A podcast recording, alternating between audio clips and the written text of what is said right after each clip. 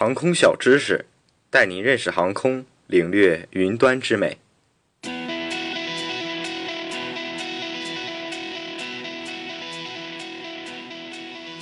不一样的航线，不一样的速度。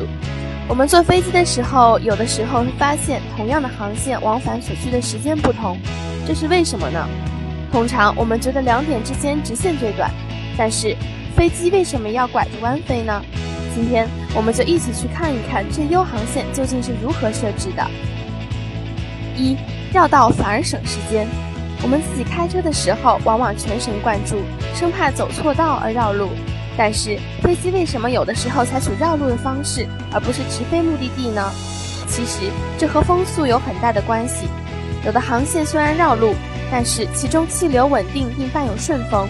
假设客机自身速度是八百五十千米每小时。再加上八十千米每小时的顺风速度，那就是九百三十千米每小时。虽然可能绕一些路，但仍比直飞快。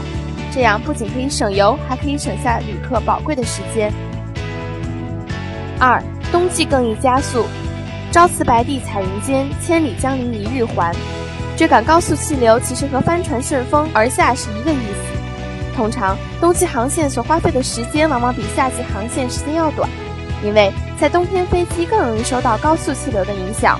在夏威夷飞往东京的冬季航向上，飞机有时候时速可以达到一千一百千米每小时。在台北飞往东京的航线上，夏季一般需要四个小时，而冬季只需要三个半小时。无论是对减少燃油的消耗，还是缓解飞行员的压力，在高速气流中顺风飞行都颇有好处。